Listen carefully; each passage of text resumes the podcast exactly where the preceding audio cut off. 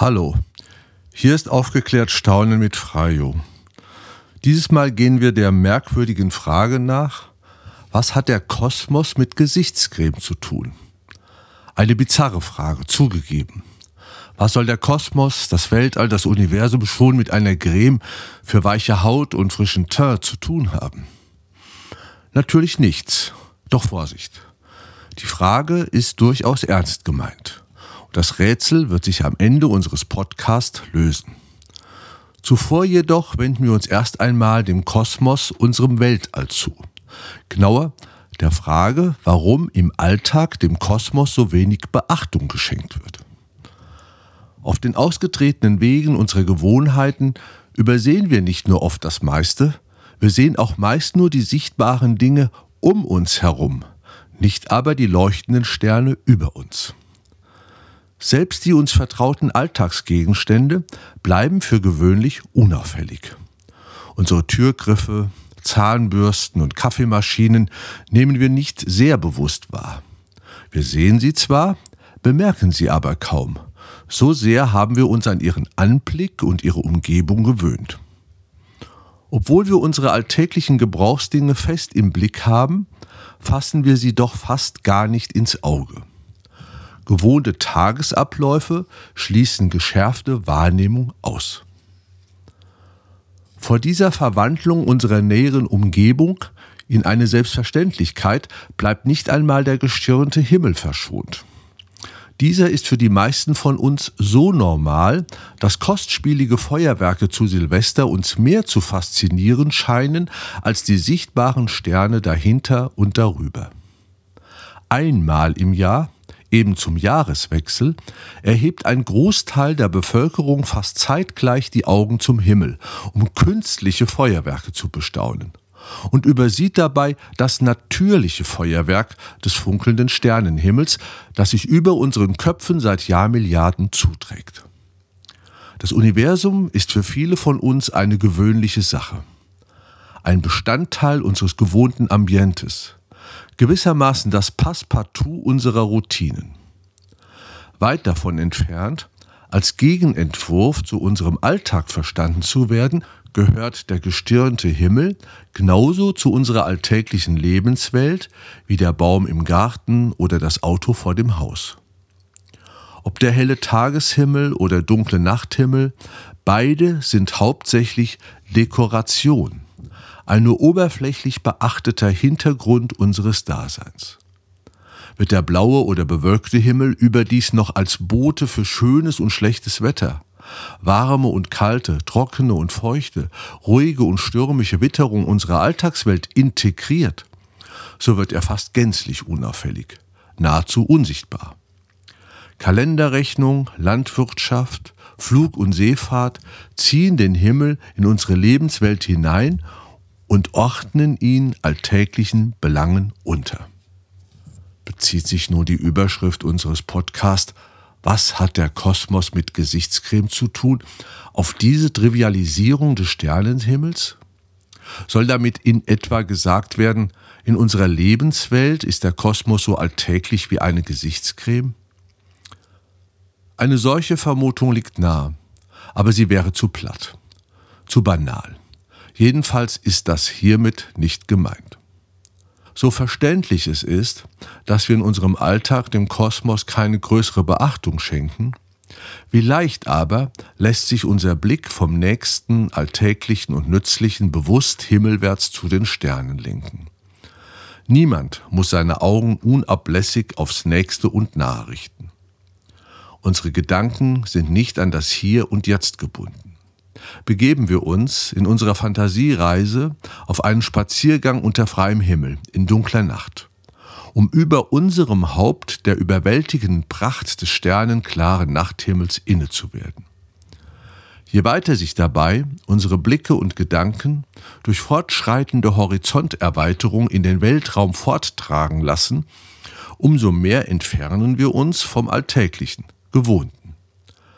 An vielen Orten der Erde liefern riesige Observatorien unter den dunkelsten Himmeln wie in der chilenischen Atacama-Wüste, aber auch im All stationierte Weltraumteleskope den Himmelsbetrachtern eindrucksvolle Bilder von Galaxien, die hunderte, ja Milliarden Lichtjahre von uns entfernt sind.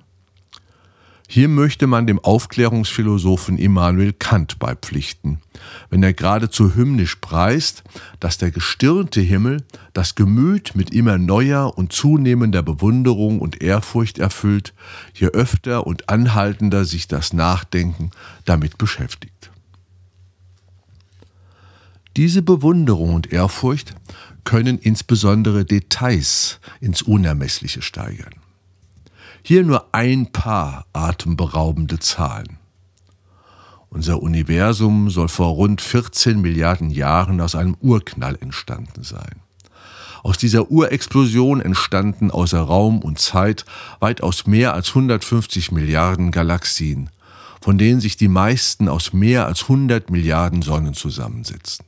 Unsere Milchstraße enthält rund 200 Milliarden Sonnen. Unsere Erde ist vor ungefähr 4,6 Milliarden Jahren entstanden. Die Erdkugel hat einen Durchmesser von rund 13.000 Kilometer. Die Sonne dagegen von 1,4 Millionen Kilometern.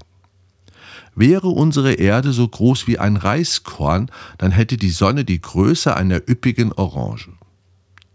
Wenn der Abstand der Erde zur 150 Millionen Kilometer entfernten Sonne ungefähr 10 Meter betragen würde, dann läge die nächste Sonne innerhalb unserer Galaxie, Proxima Centauri, unterhalb von Sevilla, nämlich 4,25 Lichtjahre entfernt. Bekanntlich verbreitet sich das Licht mit ungefähr 300.000 Kilometern in der Sekunde aus. Dementsprechend benötigen Sonnenstrahlen einige Minuten bis zur Erde. Ein Jahr besteht aus 365 Tagen. Das sind 86.400 Sekunden. Diese multipliziert mit 300.000 Kilometern ergibt ein Lichtjahr, in dem das Licht fast 10 Billionen Kilometer zurücklegt. Unsere Galaxie hat einen Durchmesser von 100.000 Lichtjahren. Und die zweitnächste Galaxie, der sogenannte Andromeda-Nebel, ist sogar 2,5 Millionen Lichtjahre entfernt. Das sind 25 Trillionen Kilometer, also eine 25 mit 18 Nullen. Der vermutete Durchmesser des beobachtbaren grenzenlosen Universums beträgt rund 90 Milliarden Lichtjahre. Dies und vieles andere übersteigt bei weitem die Grenzen unserer Fassungskraft erst recht unserer Vorstellungskraft.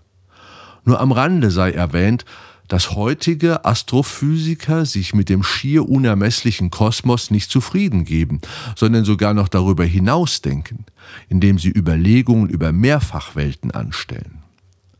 Denn inzwischen wird nicht mehr ausgeschlossen, dass die Wirklichkeit nicht ein Universum, sondern ein Multiversum ist und der Urknall nicht der Anfang der Welt, sondern ein Anfang in einer riesigen Landschaft von Parallelwelten. Parallelwelten, in denen ganz andere Naturgesetze als in unserem Universum gelten könnten. Wie es ein Irrtum war, zu glauben, dass es nur eine Sonne oder nur eine Galaxie gibt, so könnte auch die Annahme falsch sein, dass nur ein Universum existiert, weil wir eben in einem Multiversum leben. Das alles klingt höchst spekulativ, geradezu abenteuerlich, schwindelerregend. Und es ist doch zutiefst beeindruckend, ja überwältigend. Nur, was hat das alles verdammt nochmal mit Gesichtscreme zu tun, die doch unsere Haut lediglich mit Fett und Feuchtigkeit versorgt?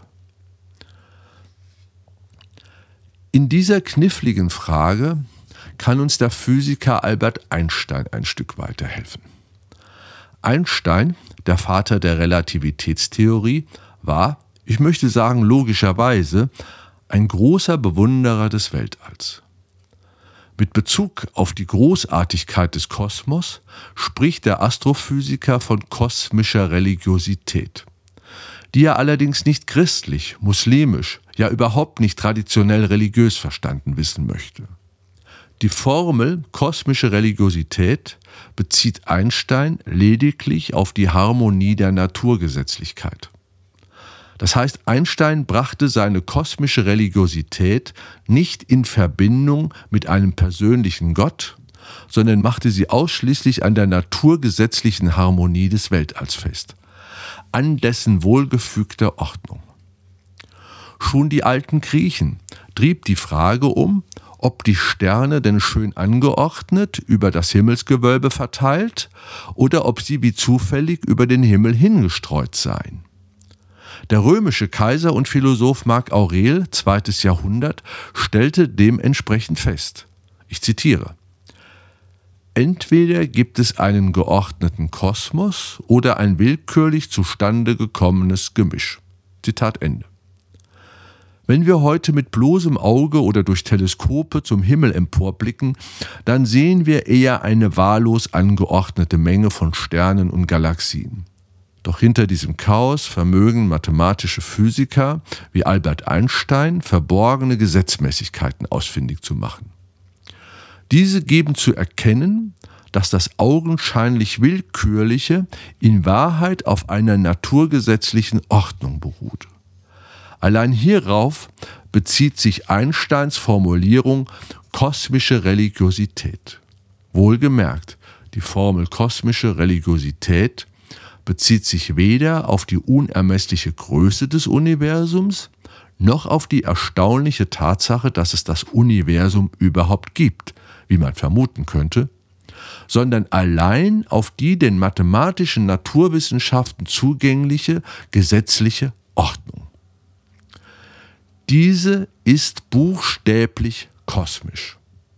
Buchstäblich kosmisch? Was soll das heißen? Zur Erklärung müssen wir ein weiteres Mal zurück zu den alten Griechen. Einstein suchte und entdeckte gewissermaßen hinter dem Durcheinander am Himmel eine harmonische Ordnung, Naturgesetzmäßigkeiten. Für die alten Griechen, die sich den Kosmos ja viel kleiner vorstellten als wir heute, blieb die harmonische Ordnung am Himmel nicht gänzlich verborgen, sondern war zum Großteil mit bloßen Augen zu schauen. Natürlich sahen dabei die alten Griechen etwas anderes als Einstein. Damals, in den ersten Jahrhunderten vor unserer Zeitrechnung, entstand überhaupt erst das Wort Weltall. In dem Begriff Weltall steckt der Ausdruck All. Noch Homer, der Autor der Odyssee, 8. Jahrhundert vor Christus, kannte das Wort All gar nicht. Wenn er von der Welt sprach, dann zählte er lediglich einzelne Regionen auf. Himmel, Erde, Meer, Berg. Erst Hesiod gleichfalls griechischer Dichter aus dem 7. Jahrhundert vor unserer Zeitrechnung, packte die Gesamtheit der Dinge in das Indefinitpronomen alles. Griechisch Panther. Und es war Heraklit, griechischer Philosoph aus dem 5. Jahrhundert, der das Pronomen alles einen Artikel vorschaltete und es so in ein Nomen, Hauptwort, Substantiv verwandelte. Ta Panther, was man am besten mit alle Dinge übersetzt. Empedokles, gleichfalls griechischer Philosoph, hob den Plural von alle Dinge auf und bildete schließlich den Singular Topan, das All, das Weltall. So entstand im Griechischen aus dem Pronomen alles nach und nach das Nomen, der Begriff das Weltall. Nun wurde bald darauf das Weltall von den antiken Griechen auch Kosmos genannt. Allerdings müssen wir nun ganz genau hinschauen. Das Weltall wurde in der Folge nicht auch als Kosmos bezeichnet, sondern es wurde als Kosmos gekennzeichnet.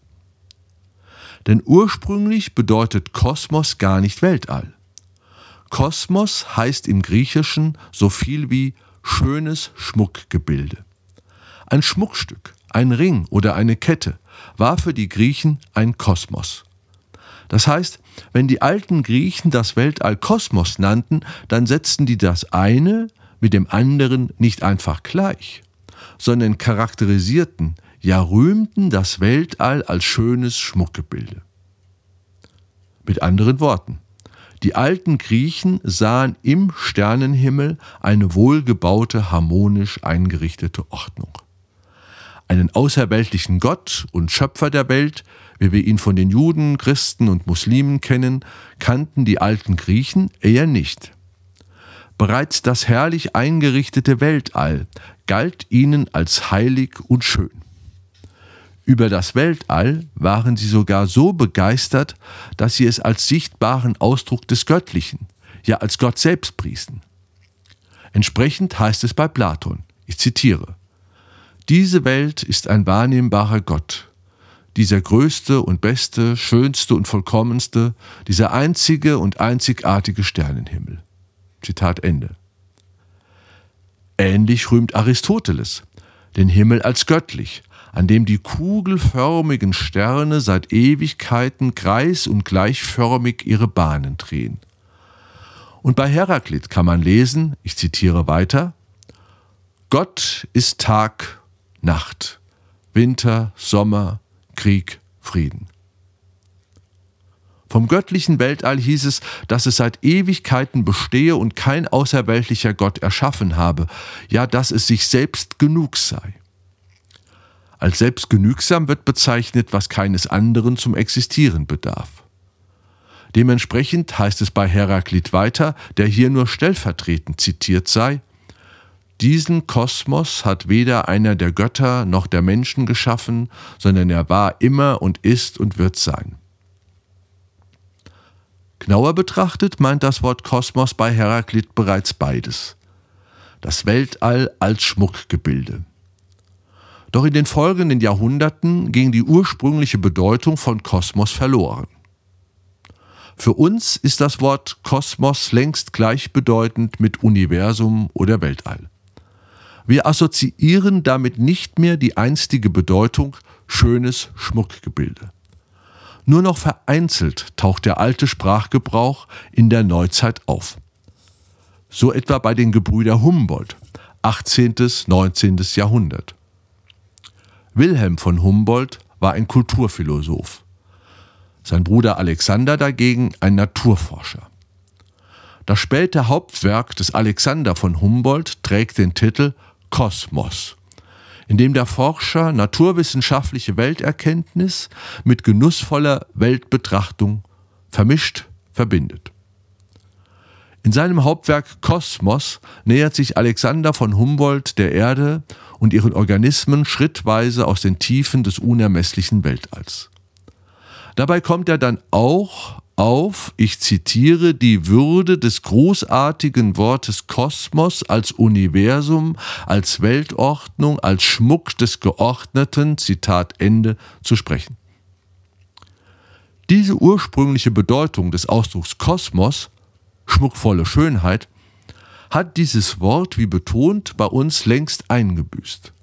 Kosmos, Universum, Weltall sind austauschbare Begriffe geworden. Nun gibt es allerdings einen Begriff in unserer Sprache, in dem die alte Bedeutung noch fortlebt. Der Ausdruck Kosmetik. Nicht selten sollen Kosmetikprodukte wettmachen, was die Natur an unserem Körper versäumt. Kosmetikprodukte möchten einen wesentlichen Beitrag zur Bewahrung und Verbesserung unserer Schönheit leisten. Gesichtscremes sind solche Kosmetikprodukte. Gesichtscremes versprechen, unsere Haut glatt, geschmeidig, jung zu halten. Hier liegt also die Antwort auf unsere Frage, was der Kosmos mit Gesichtscreme zu tun hat. Sie liegt in der begrifflichen wie auch bedeutungsmäßigen Übereinstimmung der Worte Kosmos und Kosmetik. Was einst für den Kosmos galt, garantieren heutzutage Kosmetikprodukte. Ewige Schönheit und zeitlose Eleganz. In der Sprache der Philosophie sind Kosmos und Kosmetik analoge Begriffe. Zum besseren Verständnis. Allgemein wird zwischen sogenannten äquivogen und analogen Begriffen unterschieden. Bei äquivogen Begriffen bezeichnet ein und dasselbe Wort zwei unterschiedliche Sachen. Beispielsweise kann sich das Wort Strauß sowohl auf einen Blumenstrauß als auch auf den Vogelstrauß beziehen. Dagegen haben analoge Begriffe zwar ebenfalls verschiedene Bedeutungen, doch stehen diese beiden Bedeutungen in enger Verbindung miteinander. So kann man etwa den Ausdruck Schatz im Sinne von mein Liebling, aber auch im Sinne von verschollenem Gold, Reichtum, Vermögen verstehen. Beide Ausdrücke stimmen darin überein, dass sie etwas Wertvolles bezeichnen. Der Unterschied liegt in der Differenz zwischen dem ideellen und persönlichen einerseits, mein Liebling, und dem materiellen und finanziellen andererseits, Goldkiste, Reichtum. Es ist der Unterschied zwischen Liebe und Geld, denen beide gleichermaßen aber eine hohe Wertigkeit zuerkannt wird. Ähnlich verhält es sich mit den Ausdrücken Kosmos und Kosmetik. Traditionell beschreibt das Wort Kosmos das göttliche Weltall als ein schönes Schmuckgebilde. Dagegen beschreibt das Wort Kosmetik das Versprechen, dass unser Körper durch Anwendung hochwertiger Kosmetikprodukte, wie etwa reichhaltige Gesichtscremes, ein schönes Schmuckgebilde bleiben, ja vielleicht sogar erst werden kann, weil unsere Haut von Anbeginn oder im reifen Zustand zu trocken, faltig, welk ist. Was also hat nun der Kosmos mit Gesichtscreme zu tun? Wenn wir das Wort Kosmos auf seinen Ursprung hin befragen, dann müssen wir zu dem Ergebnis kommen, dass es in beidem um die Schönheit geht. Dort um die Schönheit der Welt, hier um die Schönheit des Menschen. Das war es mal wieder. Ich hoffe, ihr habt etwas Neues erfahren und der Podcast hat euch ein wenig gefallen. Bis zum nächsten Aufgeklärt Staunen. Gute Zeit, euer Freio.